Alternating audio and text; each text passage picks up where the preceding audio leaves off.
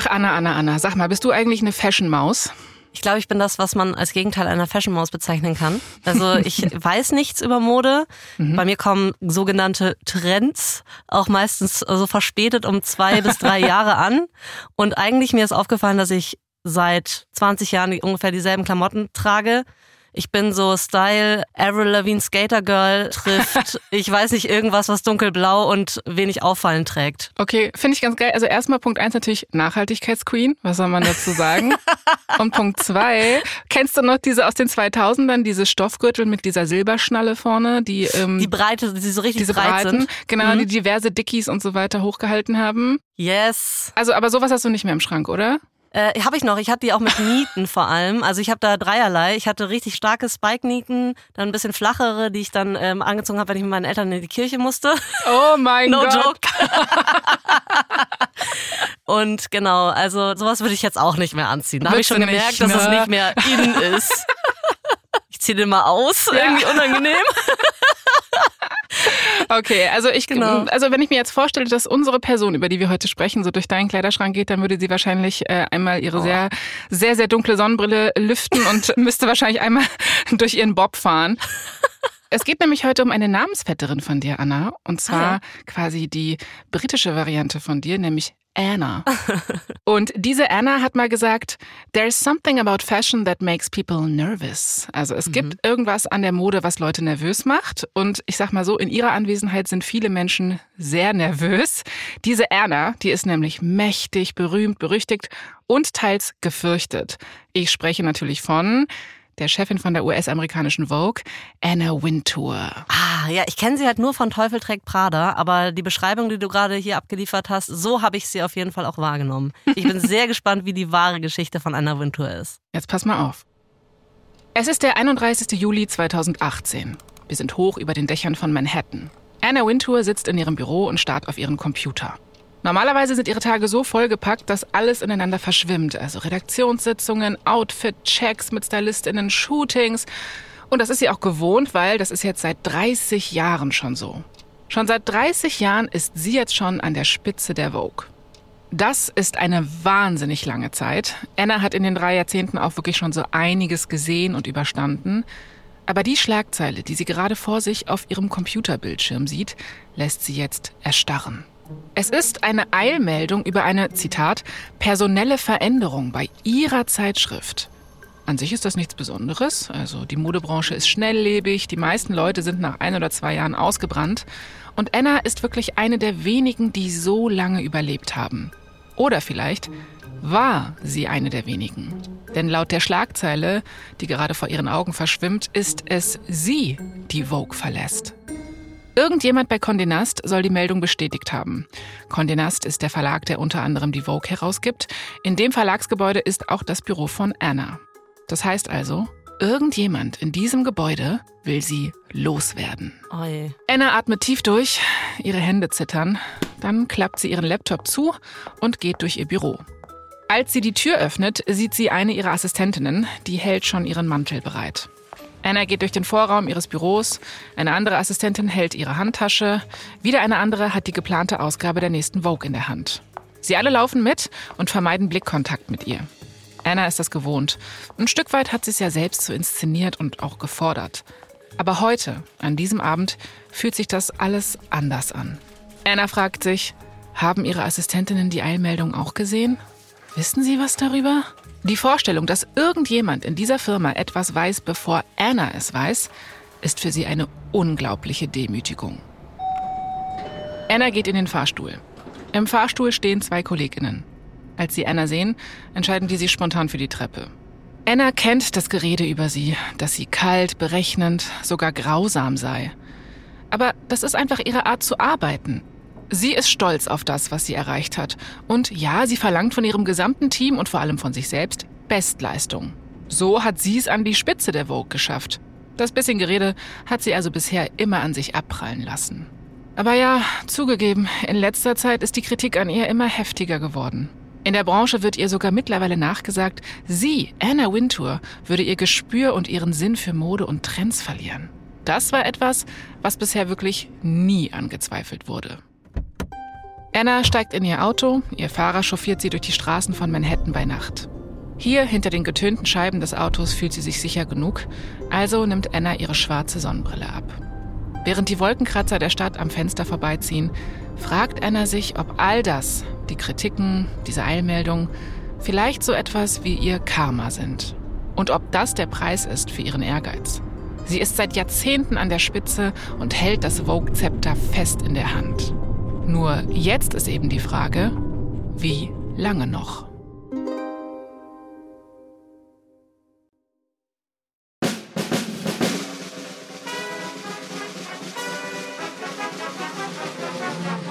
Ich bin Jasmin Polat. Und ich bin Anna Bühler. Und ihr hört verdammt berühmt von Wondery. Hier erzählen wir euch die Geschichten der Menschen hinter dem Gossip. Mit all ihren Erfolgen und Karrieretiefpunkten. Und überraschenden Details zu Schlagzeilen, die wir alle kennen. Shine. Anna Wintour ist seit über 30 Jahren die Chefredakteurin des Modemagazins Vogue.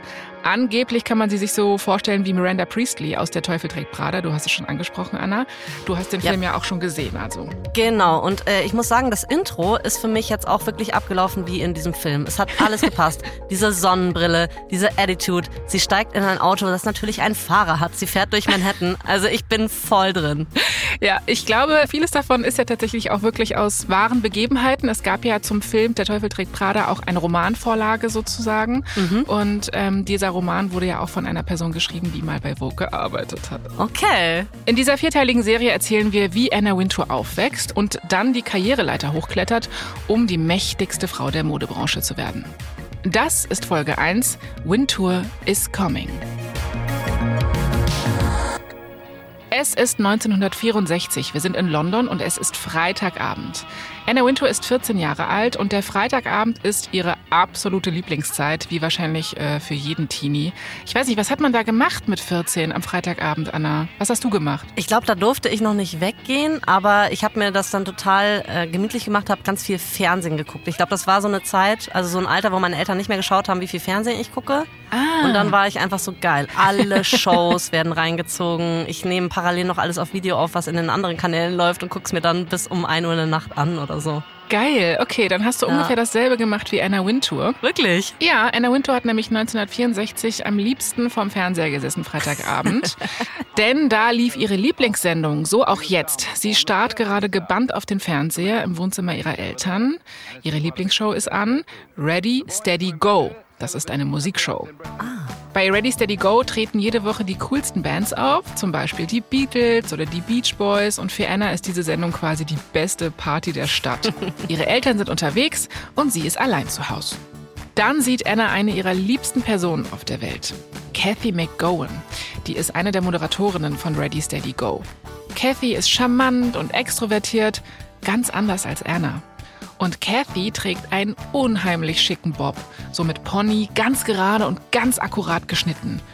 Und während Anna vor dem Fernseher sitzt, fragt sie sich, ah, wie würde es sich wohl anfühlen, so viel Aufmerksamkeit zu bekommen, wie Kathy. Boah, ich habe so viele Parallelen mit Anna. Ich habe nämlich auch diese Shows, die ich geguckt habe, da habe ich auch immer gedacht, ah, das will ich auch mal. Ich will auch mal so eine Game Show moderieren oder so Stefan Raab mäßig so meine eigene TV Total. Das, das, oh, das wird also, auch so das passen. ist einfach mein Ding gewesen damals. Ey, das wird so passen. Ich hätte dich auch voll gesehen als Viva VJ oder so, die auf genau. meinem auf meinem Bildschirm rumflackert. Ey, das war damals tatsächlich mit 14 genau mein Traum. Ich glaube, meiner auch. Und ich glaube, deswegen sitzen wir hier, Anna. Ich glaube wirklich. Ja, weil wir es nicht ganz geschafft haben, meinst du? Okay, ja. Also, ich meine, Viva gibt's nicht mehr.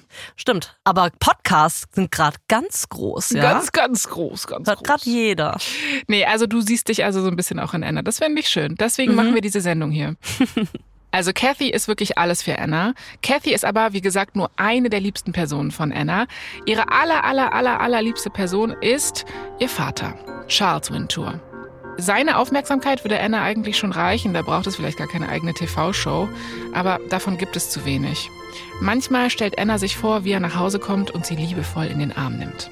Aber das passiert nur selten. Charles Wintour ist der Herausgeber des Evening Standard, das ist eine beliebte britische Zeitung, und er hat dementsprechend immer viel zu tun. Er arbeitet immer lange und sehr hart, und Anna ist auch nicht die Einzige, die um seine Aufmerksamkeit buhlt. Es gibt da nämlich noch eine Maureen Cleave. Maureen ist Journalistin und schon seit einiger Zeit bei der Zeitung von Annas Vater. Und sie wird von Annas Vater supported, also der sieht Maureen so ein bisschen als seinen Schützling. Maureen ist auch wirklich super stylisch, hat auch diesen Bob-Haarschnitt, auch so ähnlich scharf und korrekt geschnitten. Und Anna weiß, dass ihr Vater Maureen toll findet, weil der lobt sie auch immer so. Oh, das klingt alles schon ganz ungut. Also sie ist schon so mit 14, hat sie so eine Konkurrentin. Mhm. Jetzt, wo Anna daran denkt, merkt sie schon wieder so, oh, der Neid steigt in ihr hoch und sie hasst dieses Gefühl. Also versucht sie sich abzulenken. Sie blättert durch eine Ausgabe ihrer Lieblingszeitschrift, Vogue. Die Vogue ist für Anna ein Ort voller leuchtender Farben, makelloser Menschen und genau die glamouröse Welt, in der sie auch mal leben möchte. Anna denkt sich so, ich möchte auch Aufmerksamkeit, ich möchte auch wahrgenommen werden. Von Papa, ja, und aber auch von der Welt. Ich möchte gesehen werden, vielleicht sogar angehimmelt.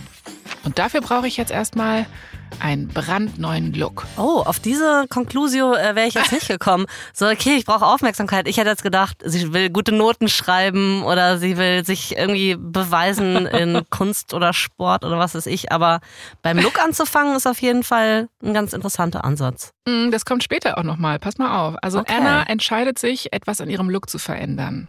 Ein paar Wochen später geht Anna ganz stolz durch die Gänge ihrer Schule und bei jedem Schritt, den sie macht, spürt sie ganz neugierige Blicke auf sich. Und das ist ein super neues Gefühl für sie, weil eigentlich ist Anna total still. Sie wird für gewöhnlich nicht mal bemerkt. Wahrscheinlich wissen die meisten gar nicht, dass sie existiert. Aber Anna hat heute eine neue Frisur und die ist super schick. Sie trägt, du wirst es sicherlich erraten, Anna. Ja, einen akkurat geschnittenen Bob hätte ich jetzt geraten. Genau, einen super trendigen Bob. Ja, so wie Kathy aus der TV-Show Ready Steady Go. Und ja, auch so wie Maureen aus der Redaktion von ihrem Vater. Alle Augen sind auf sie gerichtet. Über Annas Gesicht wandert ein kleines Lächeln. Diese neue Aufmerksamkeit fühlt sich gut an. Mal gucken, ob diese Aufmerksamkeit auch zu Hause anhält. Ein paar Wochen später sitzt Anna mit ihrem Vater in der Küche. Sie spielt so mit ihren Haaren, ne? sie ist so, oh, ich fuschel mal durch meinen neuen Bob. Mal gucken, ob mein Vater das bemerkt, ob er zu mir rüberschaut. Aber Charles bemerkt sie nicht wirklich, so wie immer. Er liest nämlich gerade die geplante Ausgabe vom Evening Standard. Anna ist neugierig und versucht zu entziffern, was genau ihr Vater da gerade liest. Ah, das ist ein Interview mit einer Band, was die Zeitung in der Rubrik für Teenager bringen will. Mhm. Anna guckt kurz und ah, da sieht sie auch, wer den Artikel geschrieben hat. Ihr Herz rutscht in die Hose. Die aktuelle Mitarbeiterin des Monats, Maureen Cleave. Oh nein, also der Liebling ihres Vaters. Der Liebling ihres Vaters. Charles bemerkt, dass Anna auf den Artikel starrt und dann ist er so, Anna, liest du doch mal bitte den Artikel. Er schiebt ihr so das Papier rüber und Annas Hände zittern. Also damit du verstehst, wie krass das für Anna ist, Anna. Dass Charles Anna nach ihrer Meinung fragt, ist für Anna so, als würde man sie bitten, Kathy bei Ready Steady Go zu ersetzen. Es ist Gott. quasi wirklich so die höchste Auszeichnung und eine riesige Verantwortung für Anna. Oh Gott. Es gibt halt nur ein Problem. Schreiben ist nicht Annas Stärke. Hm. Satzbau, Grammatik und so, das ist nicht so ihrs, ja. Oi. Aber Anna hat was, was vielleicht wichtiger ist als Grammatik und Rechtschreibung oder zumindest genauso wichtig. Anna hat ein Gefühl für Stil. Und das kann man nicht wirklich erlernen. Maureen ist vielleicht die bessere Autorin, aber Anna kann Texte mit ihrem Auge für Stil quasi zurechtschneiden. Also sagt Anna zu ihrem Vater, Bleistift bitte. Und sie fängt an, den Text zu bearbeiten. Das finde ich jetzt mutig. Jetzt bin ich gespannt, was passiert. Ja, während Anna den Artikel verbessert, kürzt sie so Sätze, sie ergänzt Worte und sie hat dabei das Gefühl, in eine Welt abzutauchen, die ihr bisher verborgen war. Und dass Anna jetzt ausgerechnet Maureens Text bearbeitet, macht es natürlich noch mal besser für sie. Mhm. Als sie fertig ist, gibt sie ihrem Vater das Papier wieder und sie beobachtet ihn dabei, wie er ihre Verbesserungsvorschläge liest. Und da, er lächelt. Das ist krass, weil Anna weiß, wenn der lächelt, dann muss er stolz auf mich sein. Aber was Anna da merkt, ist so für sich, okay, Mode und wie man aussieht, ja, das hat wirklich Macht.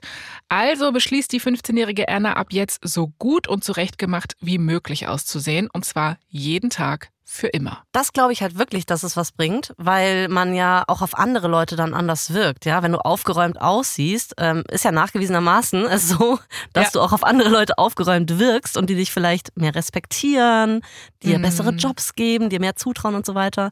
Und das wiederum wirkt sich ja dann auch auf dich aus und auf dein Selbstbewusstsein. Ich habe diesen Rat, den ich gerade gegeben habe, selber noch nie befolgt. Aber das ist ja eigentlich, also man würde ja denken, bei uns in der Podcast-Branche ist das zum Glück nicht so wichtig, oder? Was wir so anhaben. Ja, Aber oder halt geht. halt vielleicht doch, weil wenn du halt irgendwie ein bisschen messy aussiehst und irgendwie wild und so zusammengewürfelt, dann sagt man, ah, du bist ja ein Kreativer, ne? Also sowas brauchen wir ja auch. Also deswegen, ich glaube schon, egal wo du bist, es ist immer irgendwie wichtig oder trägt dazu bei, was du ausstrahlen willst. Absolut. Und das schließt natürlich auch die Schule mit ein. Deshalb schreitet Anna ein paar Monate später weiter zur Tat und diesmal nimmt sie sich ihre Schuluniform vor. Die findet sie nämlich total schrecklich. Sie hasst die, vor allem diesen Rock da dran. Und deswegen macht sie so ein paar Änderungen an ihrem Rock. Sie zieht einen Gürtel durch die Schlaufen von dem Rock, stellt den Gürtel ganz eng und zieht den Rock ganz hoch auf die Taille. Also so, dass ihre Knie zu sehen sind. Und Anna ist sich sicher, yo, auch dieser neue Look wird für jede Menge Aufmerksamkeit sorgen. Hat sie auch recht mit, er sorgt für Aufmerksamkeit, aber eine neue Frisur und ein gekürzter Rock sind an Annas Schule dann doch nochmal so zwei Paar Schuhe. Bei dem Rock wird wirklich eine Grenze gezogen, dafür kriegt sie nämlich richtig Ärger. Die Schulleiterin faltet sie so richtig zusammen und brüllt so, warum Anna sich nicht an die Regeln halten könne, wie respektlos sie sei und so weiter und so fort. Ist eine andere Zeit, ne? Mhm. Die Frau redet sich eigentlich so total in Rage. Und Anna werden in diesem Moment zwei Sachen klar. Das erste ist, Mode kann nicht nur positive Aufmerksamkeit erzeugen, man kann damit auch total emotionale und auch sehr negative Reaktionen bekommen. Das zweite ist, auf Schule hat Anna keine Lust mehr. Mit 16 Jahren geht sie von der Schule ab. Ein paar Monate später sitzt Anna mit einem Bleistift in der Hand an ihrem Tisch und starrt auf das Papier, das vor ihr liegt. Sie sitzt gerade an einem Bewerbungsschreiben und in dem Schreiben soll sie angeben, was ihr Traumjob wäre. Tja, gute Frage. Als Anna von der Schule gegangen ist, hat sie eigentlich nicht so richtig drüber nachgedacht, was sie denn jetzt eigentlich arbeiten möchte. Alles, was sie weiß, ist, sie mag Mode und sie hat Stil. Aber da hört es dann irgendwie auch schon auf. Annas Vater Charles ist auch zu Hause und der kriegt mit, wie Anna so das Bewerbungsschreiben ganz lustlos hin und her schiebt auf dem Tisch. Und dann sagt Charles etwas, das das Leben seiner Tochter für immer verändern wird. Er sagt nämlich zu Anna, ähm, schreib, du willst Redakteurin bei der Vogue werden. Okay, also das kam ja sehr früh und klar ist es lebensverändernd. Weil das ist es dann ja tatsächlich geworden. Okay, das beeindruckt mich jetzt schon so ein bisschen. Ja, es ist vor allem sehr konkret, ne?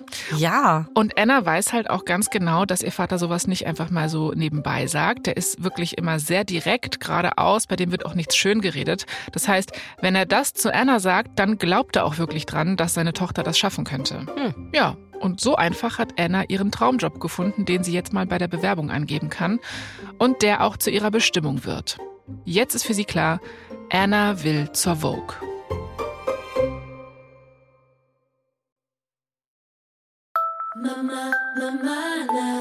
Anna. Ja. Wo siehst du dich in fünf Jahren? Boah. Oh, Jasmin. Ich habe diese Frage immer schon gehasst bei Bewerbungsgesprächen. Man zieht sich ja immer irgendwas aus der Nase, was entweder gerade in der Sekunde erfunden ist oder was nie erreichbar ist. Also ich habe das nicht, weil ich plane immer bis übermorgen oder bis Weihnachten meinetwegen. Ja. Und danach ist dann eh wieder alles anders. Das ist halt so die Erfahrung, die ich im Leben gemacht habe. Deswegen scheiß auf Planungen, funktioniert eh nicht. Es gibt keinen Fünfjahresplan in meinem Leben. Bei dir? Sehe ich genauso. Nee, ich habe auch überhaupt nichts und ich hatte auch damals nie irgendwas zu antworten. Also nee. mir wurde diese Frage auch schon so zwei, dreimal gestellt und ich wurde dann immer richtig sauer. Ja. Weil ich so war, ja, sag du doch mal, wo du dich in fünf Jahren siehst. und da war ich schon ich mir vorstelle, wenn du irgendwie bei so einem großen Unternehmen sitzt, irgendwie bei Siemens oder so, dann bist du so der, gegenüber von der HR-Frau. Ja, dann sag du halt. Mega defensiv. Ja, da wurde mir dann auch klar, ich muss einfach selbstständig arbeiten. ja, also ich glaube, Anna Wintour hat auf jeden Fall sowas wie eine Art Fünfjahresplan, wenn nicht sogar so einen 15- bis 50-Jahresplan. Okay. Aber Anna musste auch Bewerbungsgespräche durchmachen, zum Beispiel dieses hier im Jahr 1970. Anna sitzt in einem schicken, holzvertäfelten Büro. Sie ist mittlerweile 20 Jahre alt und heute ist sie hier, weil sie eine Stelle als Assistentin im Moderessort vom Magazin Harper's Queen haben möchte. Dieses Magazin kennen wir heute als Harper's Bazaar. Das hat eine lange Geschichte, das wurde irgendwann zusammengelegt. Mhm. Und Anna braucht diesen Job unbedingt. Eigentlich sieht sie auch wirklich sehr selbstsicher aus, also in ihrem neuen Designer-Outfit mit diesem immer akkuraten Bob sozusagen. Da sieht sie eigentlich so aus wie eine Frau, die das gar nicht nötig hat, die genau weiß, was sie will. Aber innen drin, also hinter dem Bob, in ihrem Kopf quasi, da geht's wirklich drunter und drüber. Seitdem Anna nicht mehr zur Schule geht, ist sie wirklich viel in Clubs unterwegs, geht auf Dates und jobbt als Verkäuferin. Aber das alles bringt sie ihrem Traum, Redakteurin bei der Vogue zu werden, nicht wirklich näher. Heute wird sich das ändern. Heute wird sie einen großen Schritt dahin machen, denn ihr Vater hat ihr diese unglaubliche Chance hier verschafft. Ja, wahrscheinlich hat ihr Vater halt viele Kontakte, weil er selber Redakteur bei einer Zeitung ist, oder? Oder Herausgeber. Na, sichi, genau. Die sind natürlich sehr gut vernetzt. Gegenüber von Anna sitzt Jennifer Hocking, die ist ein ehemaliges Model und Moderedakteurin. Und Anna will diesen Job hier haben. Das ist ihre Chance, in der Branche einen Fuß in die Tür zu kriegen, was übrigens gar nicht so einfach ist, wenn man überhaupt gar keine Berufserfahrung hat. Und äh, deswegen macht Anna was, was viele Menschen machen, also die, die sich trauen. Anna lügt Jennifer eiskalt ins Gesicht. Oh. Ja, Anna ist so, ein Modeshooting? Na klar, habe ich natürlich schon voll oft gemacht. Ich weiß definitiv, wie das abläuft. Ja, natürlich weiß ich, wie man ein Model bucht. Hallo? Und auf jeden Fall kann sie beim Talentmanagement auch mithelfen. Na klar. Also davon würde ich mir total gerne mal eine Scheibe abschneiden, weil das ist was, was ich gar nicht kann. Vorzugeben, was zu können, was ich äh, noch nie gemacht habe, finde ich ähm, mutig. Vielleicht muss ich das auch lernen einfach. Ich mache es auch nicht und ich glaube wirklich, man fährt damit besser. Ja. Und ich glaube, es ist eine gewisse Audacity, sagt man auf Englisch, die es dafür braucht, das zu machen. Aber ich respektiere auch den Hustle. Also Anna weiß, sie muss jetzt gucken, dass sie da irgendwie diesen Job bekommt und dafür muss man halt auch mal lügen. Dieses ganze erfundene Fachwissen geht ihr auch so leicht über die Lippen, dass Anna fast selbst so ein bisschen überrascht ist. Aber wie gesagt, nur fast. Die Lügen sind eben Mittel zum Zweck und Anna weiß, wo sie hin will und wo sie hingehört. Aus Annas Liebe zur Mode ist übrigens mittlerweile auch so eine echte Besessenheit geworden. Also sie muss dahin. Ja, und wie sie da so sitzt in ihrem schicken Outfit mit ihrem mächtigen Zeitungsherausgebervater im Rücken, glaubt man ihr natürlich auch sofort, dass sie all das, was sie behauptet zu können, auch wirklich kann. Ja, und was soll ich dir sagen, Anna? Anna bekommt den Job.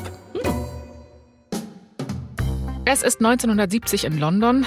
Anna hat heute ihren ersten Arbeitstag bei Harper's Queen und sie muss gleich los. Bevor sie rausgeht, schaut sie nochmal in den Spiegel. Sie sieht wie immer tadellos aus. Outfit passt, Bob ist einwandfrei, aber irgendwas fehlt. Ah, na klar. Sie ist jetzt ja eine Business Lady. Das ist ein Erwachsenenjob. Also setzt Anna sich eine dunkle Sonnenbrille auf. Nein, ist das der Moment, wo die dunkle Sonnenbrille etabliert wird und nie wieder von ihrer Nase runtergenommen wird? Ja, tatsächlich. Und weißt du, was ich auch nicht wusste, warum diese Sonnenbrille auch niemals wieder ihre Nase und ihre Augen verlässt? Warum? Weil das eine Sonnenbrille mit Sehstärke ist. Ah. Verstehst du? Weil Anna ist zwar eine Visionärin, aber sie sieht ein bisschen schlecht.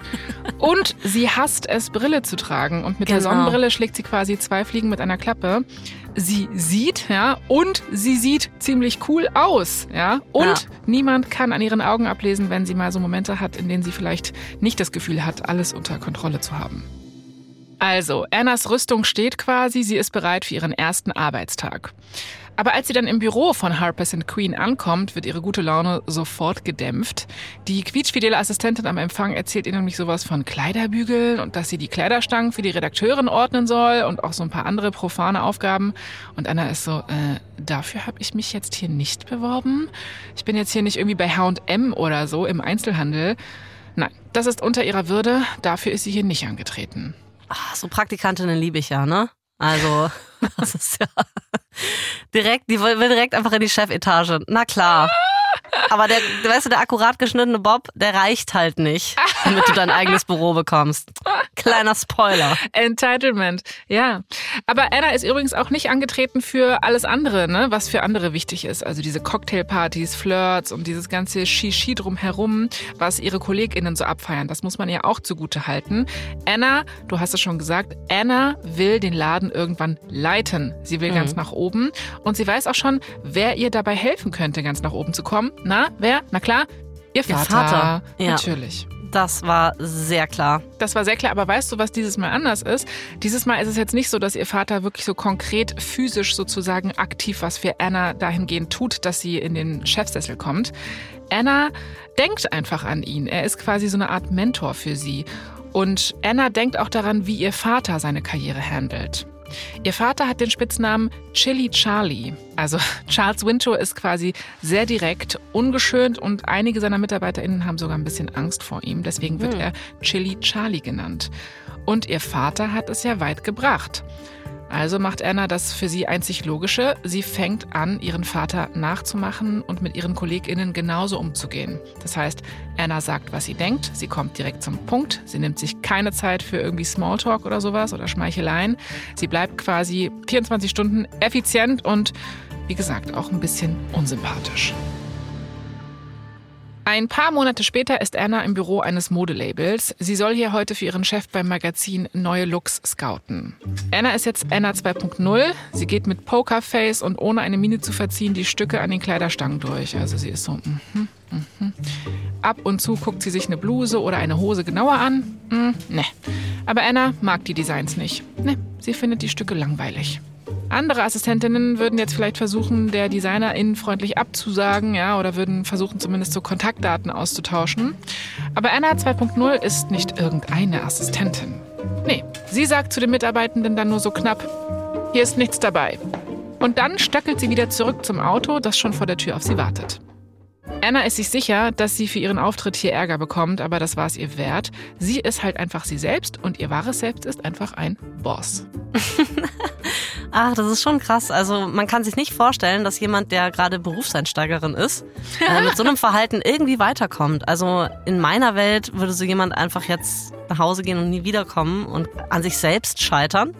Ja. Aber interessant, dass sowas doch immer wieder klappt. Es klappt, denn also sie ist jetzt ja auch nicht, sage ich jetzt mal, unfair. Sie ist wirklich halt einfach überzeugt, glaube ich, von ihrer Vision und von ihrem Gespür sozusagen, was funktioniert und was nicht. Und damit soll sie ja auch recht behalten. Nur für die ersten Jahre sozusagen ist das schon echt richtig bold von ihr, muss ich sagen. Sehr. Aber weißt du, was interessant ist, Anna? Für diesen Auftritt kriegt Anna keinen Ärger. Hä? Beziehungsweise, was Anna dann rausfindet, es gab natürlich schon Beschwerden, aber ihr Chef gibt diese Beschwerden nicht an sie weiter. Und für Anna heißt das, aha, sogar der Chef hat Angst vor mir. Geil, da muss ich ja offensichtlich was richtig machen. Du, aber man muss auch dazu sagen, ne, Anna ist sowieso viel zu beschäftigt, um sich jetzt groß Gedanken darum zu machen, ne, wer sie jetzt mag oder wer sie nicht mag, ob es Beschwerden gab. Sie ist busy damit, ihre Vision, ihren Blick für Mode weiter zu schärfen, also ihr Talent weiterzuentwickeln. Und ja, über die Zeit entwickelt sie wirklich ein echtes Händchen dafür, talentierte Models, Fotografinnen und coole neue Designerinnen zu entdecken. Anna lässt zum Beispiel einmal ein Model bei einem Shooting fotografieren, was so einen 2500 Dollar teuren weißen Pelzmantel trägt und so eine Diamantenkette und mhm. sonst nichts. Und daneben uh. steht so ein Pyrenäenberghund. Und Anna macht was, was irgendwie wirklich ja ungewöhnlich, aber irgendwie auch smart, äh, aber irgendwie auch wirklich ja sehr sehr dreist ist. Sie erzählt ihrem direkten Vorgesetzten davon nichts, sondern sie geht quasi direkt eine Etage höher und ah. zeigt diese Fotos direkt dem Chefredakteur von Harper's and Queen. Der Chefredakteur heißt Willy Landels und Willy ist begeistert. Was sehr gut für Anna ist, die hat nämlich gehört, dass bald eine Stelle frei wird, nämlich von ihrem direkten Vorgesetzten, den sie übergangen hat. Das? Oh Gott. Ja, ja, ja, ja, ja. So, und als Anna dann dem Willy Landels steckt, dass sie Harper's and Queen leiten will, lacht er sie aber nur aus. Anna ist da wahrscheinlich enttäuscht gewesen und als sie dann eines Abends auf dem Weg vom Büro nach Hause ist, versteht sie auch, warum sie keiner so richtig ernst nimmt, ja? Links und rechts von ihr sieht sie eigentlich nur Männer in Anzügen. Alles Männer. Das ist der entscheidende Unterschied. Okay. Also sie realisiert, das ist einfach eine Männerwelt, in der sie agiert und in der sie auch agieren möchte, weil klar, ne, Frauen können arbeiten und vielleicht auch aufsteigen, aber halt nur, wenn die sich so um hübsche Bilder und schicke Kleider kümmern, so ungefähr. Diese großen Entscheidungen und großen Positionen sind wirklich alle in der Hand von Männern. Mhm. Da kann einer machen, was sie will, ne? Also kann irgendwie sich eine riesige Sonnenbrille aufsetzen oder irgendwie den Smalltalk vermeiden. Sie ist und bleibt eine Frau und damit in ihrer Branche zu der Zeit in ihren Möglichkeiten beschränkt. Und das ist natürlich keine gute Aussicht. Anna möchte ja weiter nach oben. Sie ist also so in Gedanken, okay, liegt's an mir? Nee. Ist es die Stadt, London? Nee, noch nicht mal. Es ist einfach dieses ganze Land.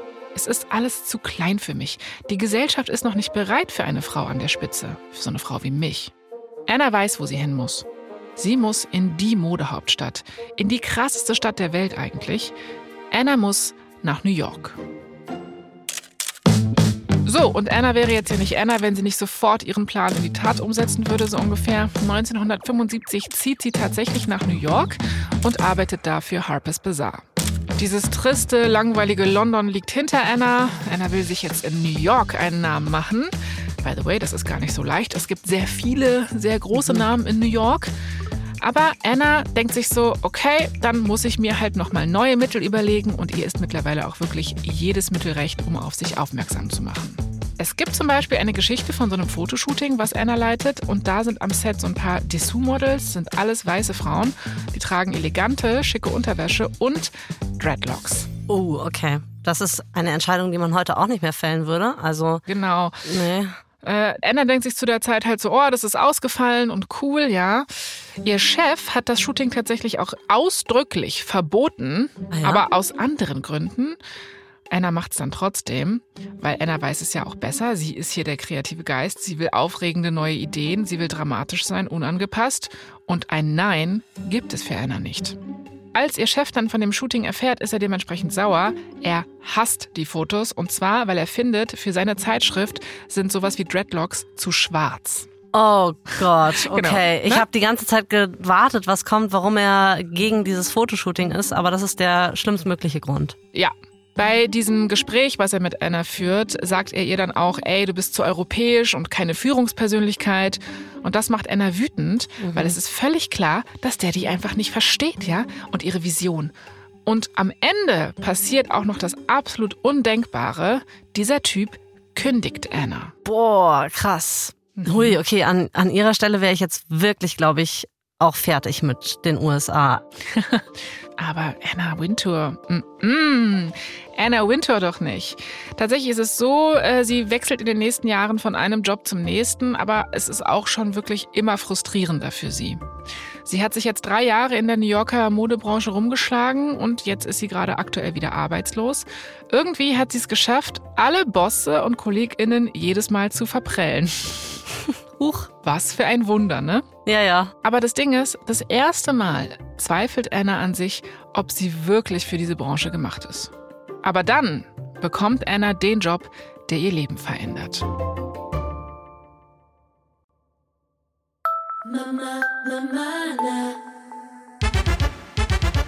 Es ist 1981, Anna Wintour ist jetzt 32 Jahre alt und das New York Magazine ist gerade somit das aufregendste Magazin der USA. Es ist cool, frech, intellektuell, künstlerisch und modern. Ja, und wer passt denn bitte besser zu cool, frech, intellektuell und modern als Anna Wintour? Mhm. Und was soll ich dir sagen? Schon bald fängt Anna dort als neue Moderedakteurin an. Als Anna an ihrem ersten Tag im Büro ankommt, ist es laut, trubelig. Sie sieht quasi nur Männer, die rumbrüllen, gestresst sind, jetzt vielleicht auch nicht so stylisch angezogen sind.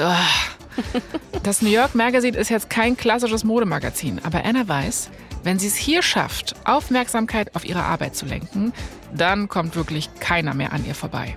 Mhm. Und genau das ist ab jetzt ihre Mission. Das Moderessort wird jetzt quasi durch Anna so richtig in Schwung gebracht. Sie arbeitet mit Androgynität, dramatischem Make-up, so auf Schwarz-Weiß-Film. Also mhm. kurz gesagt, sie macht Fotos, von denen andere in der Modebranche nur träumen könnten. Halt so Fotos, die aussehen wie Kunstwerke. Und Anna ist happy. Endlich darf sie machen, was sie will. Und das geht auch auf. Die Leute werden aufmerksam auf sie. Und schon bald kennt ganz New York den Namen Anna Wintour. Dementsprechend klingelt auch irgendwann das Telefon bei Anna und jemand ganz Besonderes ist dran. Und zwar Grace Mirabella. So, jetzt weißt du sicherlich, wer Grace Mirabella ist, ne? Ähm, Ganz und gar nicht. Ich hatte, ich hatte deswegen nichts gesagt, weil ich dachte, es ist völlig selbsterklärend, dass du mir jetzt sagen musst, wer das ist. Okay, also Grace Mirabella ist äh, quasi die wichtigste Person für Anna, weil Grace Mirabella leitet gerade die US Vogue. Aha, ja, okay. Ja, also klar. Also da, da kommt dann äh, Anna ihrem ursprünglichen Traum tatsächlich doch ein Stückchen wieder näher. Genau. Und Grace Mirabella ruft an und sagt so, du, äh, es geht hier um einen Job, Anna, und zwar äh, bei der Vogue. Also bei ihrer Vogue. Ein paar Wochen später trifft sich Anna mit Grace Mirabella. Grace sieht super schick aus und Anna ist schon richtig aufgeregt. Oh, das hier ist das Büro, in dem sie schon als Teenager sitzen wollte, ne? Und sie ist endlich hier. Aber jetzt, wo Anna sich so umschaut, ist sie so, hm, ist jetzt, hm, naja, ist jetzt gar nicht so das, was sie erwartet hat. Echt? Okay, ist sie so ein bisschen, hätte sie mehr erwartet? Ist Ja. es nicht fancy genug oder was? Sie ist so ein bisschen so, äh, ja, Grace Büro ist halt irgendwie beige, ja. Also es ist wahrscheinlich schickes Beige, oder? Wahrscheinlich, aber für Anna ist das trotzdem nichts. Die mag das einfach nicht. Und Anna weiß aber auch, warum dieses Büro beige ist.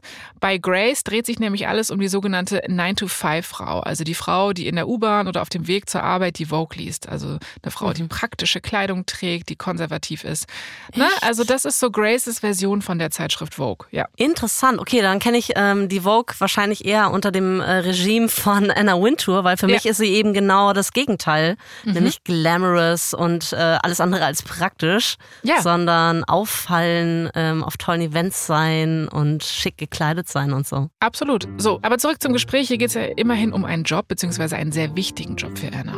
Grace fragt Anna so, na, welchen Job hättest du denn gern bei der Vogue? Ja, und Anna weiß genau, welche Position sie will.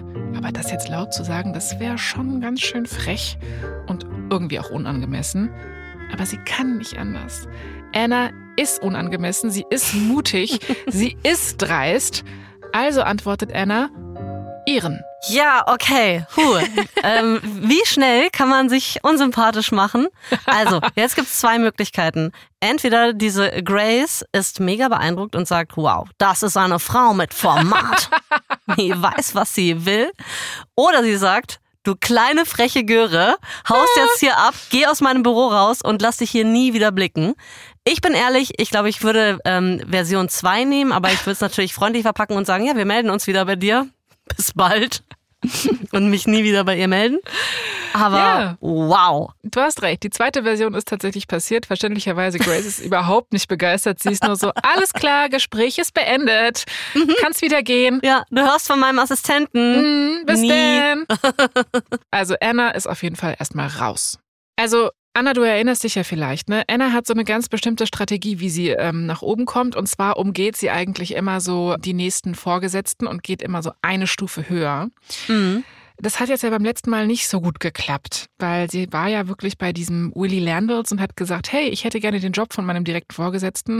Und Willy Stimmt, Landals war genau. so, kannst Mhm. du knicken, hahaha. Und ähm, das hat Anna natürlich total frustriert. Mhm. Das war jetzt aber eben bei Harper's and Queen. Da ist sie, wie gesagt, mit den Fotos direkt zu Willy Landals spaziert. Und trotzdem, obwohl das nicht so gut geklappt hat, probiert Anna diese Methode jetzt nochmal. Mhm. 1983 trifft sie sich mit Alexander Lieberman. Das ist ein ganz hohes Tier bei Condé Nast. Und Condé Nast ist ja, wie gesagt, dieser Verlag, der so verschiedene Zeitschriften rausbringt, unter anderem auch die Vogue. Genau. So. Lieberman ist also, wenn wir es so sagen, der Chef von Grace Mirabella, die Anna ja quasi aus ihrem Büro zitiert hat, mal so, okay, kannst wieder gehen, freche Göre. Und es ist jetzt nicht ganz klar, wie Anna das geschafft hat, überhaupt bei dem einen Termin zu bekommen, bei diesem Lieberman. Aber sie hat es geschafft. Vielleicht hat sich dieses desaströse Bewerbungsgespräch auch noch nicht bis zu ihm rumgesprochen, so ungefähr. Oder vielleicht ist es ihm auch einfach egal, wie Anna bei Grace Mirabella aufgetreten ist. Jedenfalls ist Anna irgendwann bei ihm zu Hause in seiner riesigen Villa auf seinem Anwesen in Connecticut.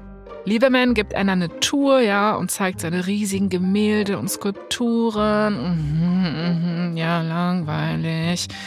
Aber Anna will eben unbedingt einen Job bei der Vogue und deswegen ist sie auch bereit, so einiges in Kauf zu nehmen. Anna weiß, Lieberman findet nicht nur ihre Arbeit beim New York Magazine gut, er findet sie gut. Also beschließt Anna, etwas weniger wie ihr Vater, also nicht mehr so viel Chili Charlie zu sein und jetzt einfach mal die charmante Anna raushängen zu lassen. Anna legt sich also ins Zeug, ne? Sie schwärmt von Liebermans Gemälden. Sie überschüttet ihn mit Komplimenten und hängt ganz aufmerksam an seinen Lippen. Nein. ja, sie schleimt halt ein bisschen, ne? Was Ja. manchmal ja auch sein muss im Business. Na klar. Du, und was soll ich dir sagen? Es funktioniert. Ja. Lieberman bietet ihr tatsächlich einen Job bei der Vogue an. Und Aha. zwar als Creative Director, als Kreativdirektorin. Das klingt doch mal nach was, oder? Ja, genau. Also sie wollte zwar eigentlich den Job von dieser Grace, aber jetzt hat sie ja trotzdem irgendwie eine Führungsposition bekommen, nehme ich an, oder? Total. Also der Kreativdirektorin, das klingt natürlich richtig toll. Ja. Man muss jetzt sagen, zu der Zeit mh, hat man noch nicht so richtig eine Vorstellung, was das sein soll. Mhm. Ähm, es wird auch gesagt, dass Lieberman sich das quasi für Anna so ein bisschen aus dem Allerwertesten gezogen hat. Also er war so, okay, ähm, dich machen wir jetzt mal zur Kreativdirektorin. Okay. Aber ist total scheißegal, weil für Anna ist das extrem aufregend, ja? Endlich ist sie bei der Vogue. Und obwohl jetzt noch nicht so ganz klar ist, was genau ihre Aufgaben sein werden, bleibt Anna Businessfrau. Sie handelt sogar noch einen richtig guten Deal raus. Sie verdoppelt ihr Gehalt, sie bekommt eine Kleiderzulage und ein fettes Spesenkonto, ein Auto und einen Fahrer. Was? Yep, als der Deal dann unter Dach und Fach ist, weiß Anna, so, ich habe jetzt das Sagen. Und das ist ein verdammt gutes Gefühl. Und dieses Gefühl bleibt auch, bis sie zu Hause anruft. Anna ist wahnsinnig stolz, sie will die Neuigkeiten natürlich auch sofort ihrem Vater Charles erzählen. Aber Charles ist irgendwie nicht so beeindruckt. Er sagt ihr sogar, dass er nicht glaubt, dass sie für diesen Job geeignet ist. Was mega dreist ist, weil er hat sie ja ermutigt, ne? Und der weiß ja bestimmt auch gar nicht, was eine Kreativdirektorin macht. Also was hat der überhaupt zu melden? Äh, Das stellt mir jetzt gerade wirklich äh, vor viele Fragen. Warum sagt er sowas? Also, Weiß man nicht so genau. Fakt ist, Anna ist richtig traurig und wütend und sie legt auf. Und dann trifft sie eine wichtige Entscheidung, nämlich dieses eine Mal wird sie nicht auf ihren Vater hören und auch mal nichts auf seine Meinung geben, denn Anna weiß, was sie kann. Und genau das wird sie ihrem Vater jetzt auch ein für alle Mal beweisen. Anna hat also endlich ihren Traumjob. Beruflich läuft es. Sie hat es jetzt zur Vogue geschafft. Und was soll ich sagen? Auch privat ist Anna ganz gut unterwegs. Sie hat nämlich einen Mann kennengelernt. David Schaefer.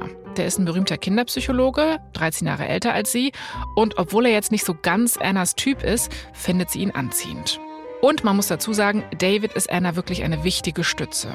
Seitdem sie bei der Vogue arbeitet, geht es nämlich drunter und drüber. Sie und Grace Mirabella sind sich quasi nie einig. Und Anna kämpft darum, ihre Vision vom Magazin durchzubringen. Jeden Abend gehen Anna und ihr Freund David deshalb ihre Jobprobleme durch und reden. Und David hört geduldig zu, er redet ihr gut zu, er supportet sie einfach. Aber dann kommt eine Nachricht aus London. Und die regt Anna dermaßen auf, da hilft auch Davids emotionale Unterstützung nicht mehr. Es ist Dezember 1983. Anna sitzt an ihrem Schreibtisch und liest Pressemitteilungen. Das macht sie immer, um so auf dem Stand zu bleiben, was bei Condé Nast so los ist. Und jetzt gerade liest sie eine, da wird ihr richtig schlecht. Anna, du musst wissen, Condé Nast hat Anfang der 80er Tetler übernommen. Tetler ist ein britisches Magazin, das vor ein paar Jahren eigentlich noch ziemlich unscheinbar war, bis eine junge Frau gekommen ist, die die Chefredaktion übernommen hat. aha. Und diese junge Frau heißt Tina Brown. Geiler Name übrigens, ne? Sehr. Also ich finde, mit dem Namen muss man Karriere machen. Stimmt. Das ist ein super Name. Ja, und Anna kennt diese Frau. Ihr Vater und der Vater dieser Frau waren nämlich in London in denselben Kreisen unterwegs und konnten sich nicht leiden. Und die Töchter, also Anna und diese Tina, auch nicht. Also die setzen quasi diese Tradition fort. Anna ist ja eine Frau, die fühlt sich nicht oft bedroht, aber ausgerechnet diese Tina hat vor ihr einen Karrierestep geschafft, den Anna noch nicht geschafft hat, nämlich Chefredakteurin sein. Das allein nervt Anna schon massiv und noch schlimmer, Tina Brown hat wirklich was drauf. In nur drei Jahren hat Tina Brown dieses langweilige Magazin, also Tetler, wiederbelebt und die Leserschaft vervierfacht. Krass, okay. Ja, das Ja. ist wirklich eine Leistung. Mm, Pass auf, und in dieser Pressemitteilung, die Anna quasi gerade den Magen umdreht, die sie gerade liest, steht folgendes. Lieberman, also der Chefchef von Condé Mhm. Nast, möchte genau diese Frau, Tina Brown, als Chefredakteurin zur Vanity Fair holen. Oh, das ist ein Aufstieg, ne? Das ist ein Aufstieg. Vanity Fair gehört auch zu Condé Nast und sitzt in New York. Anna ist auch in New York. Und für Anna bedeutet das, sie muss jetzt sofort zur Vogue-Chefredakteurin befördert werden. Weil Tina Brown ist die einzige Person, die ihr diesen Platz streitig machen könnte oder ihr zuvorkommen könnte. Und Anna weiß, das wird sie verhindern.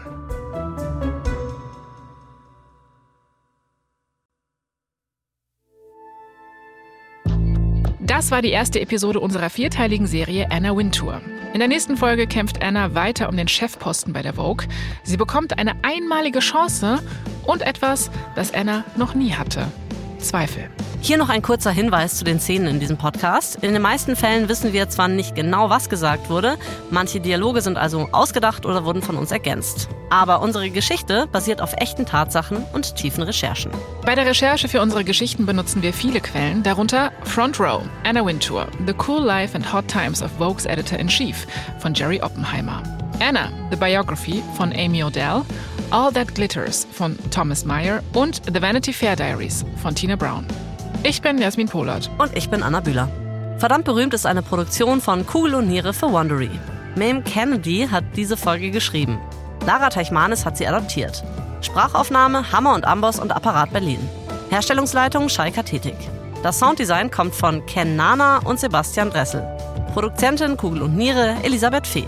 Für Wondery Producer Simone Terbrack. Executive Producer Tim Kehl, Jessica Redburn und Marshall Louis.